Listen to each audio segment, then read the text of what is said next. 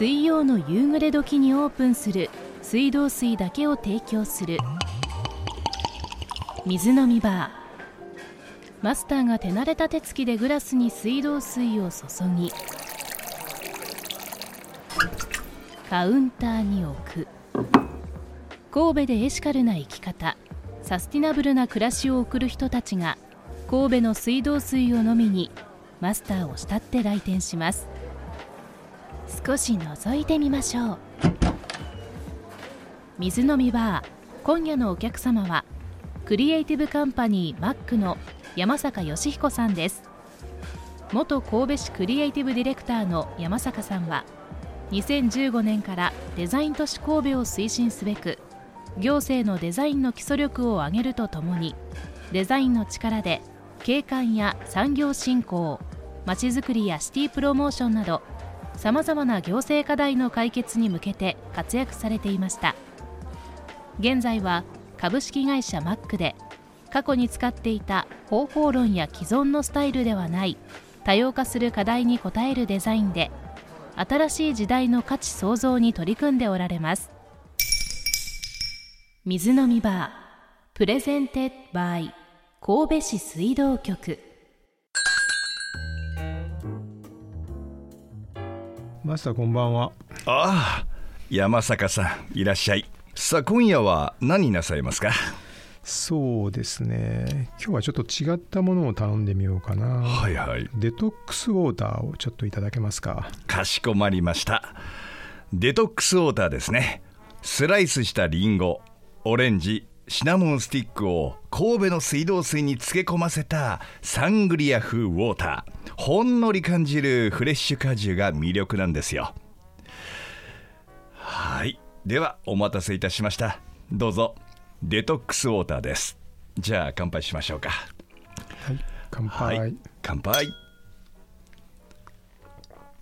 どうですか？あ本当にすっきりした飲み心地ですねねこれははい。体の毒が全部出そうな感じですね。出ましたか。うん。ということは結構毒毒。毒だらけ。山坂さんちょっとなんかそういった毒々しいって言ったら失礼なんですけど、ええ。そういった生活されてるんですか、まああんまりこう褒められたようなあの生活は送ってないので。ああまあ私と一緒ですよとそうですね。共にデトックスが必要っていうことですかね。これ毎日飲んでもいいぐらいですねねえやっぱ神戸の水道水は美味しいでしょう。美味しいですね。ねえ、あそうそうそうそう。神戸といえば街をきれいにするプロジェクトに長年携われているんですよね。そうですね。あのずっと長らくこう商業ベースの、えーコマーシャルデザインっていうかはい。広告のデザインをやってきたんですけども、えー社会課題の解決っていうかなんなんでしょう。その人の気持ち今が皆さんが思ってる、世の中ってこういうことだよねって決まり事のように思ってるバイアスみたいなのを取り除除けるんじゃないかなと思ってましてそういう意味で少しずつでもこう変えていけたらなっていう気持ちがありましてそれでまあはいデザインの力を使ってみようということでゴミうんゴミがねたまたま近所のゴミステーションがあまりにも綺麗じゃなかったっていうゴミステーションとめちゃめちゃ綺麗なゴミステーションがあったんです、うん。差がすごくてこの差は何だろうってちょっと思ったりとかしてましてマンションなんかでよくね管理人さんがあのマンションのゴミ置き場に一旦プールした後、うんうんうん。まああのゴミの日に外側に出すみたいなところがあるんですけども、ゴミマンションの前に全部ゴミステーションがあるわけじゃないのでうん。ガードレール沿いにですうんうんうん。ね綺麗に並べてる人がいるんです。はい。石垣のように。うんこれがね長さがもう十何メーターもあってね。横横に広いんですね。そうそうそう、ん。一段本当に薄い石垣のような感じで、はいはいはいガードレールにへばりついてるんですけど、うんうん。本当に十何メーターぐらい並んでるんですよね、はいはいはいはいあの歩行者の邪魔にならないようにだと思うんですけどこれがめちゃめちゃ綺麗で、うん。これめちゃめちゃ綺麗ですねって思わず話しかけたらすごい嬉しそうにはい「そうでしょう」って言って大きいものだけあのあれするとなんかこう、うんえーゴミ置き場にあいてああの置かれてるものうん。を再度ですね、うん。えー袋に詰め替えて大小を作ってですね、はいはいはい。それでなんかこう並べやすいようにしてるとかってすごい工夫してるなと思ってて そういうのを聞くと、うん。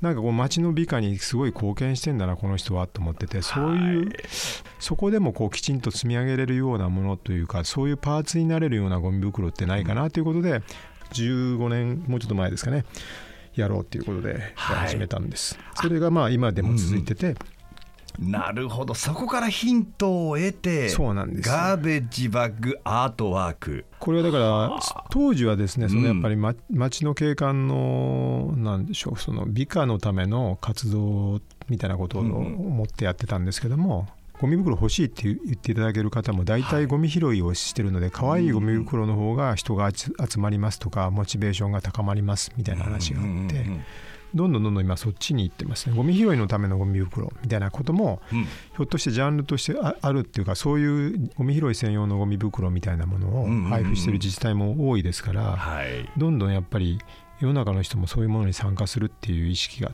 高まってるんじゃないかなというふうには思いますね。ねあと神戸市のゴミ袋にはマイナス10%の減量が目標というメモリがついてますけどこのデザインの仕掛け人も山坂さんだったということですよね。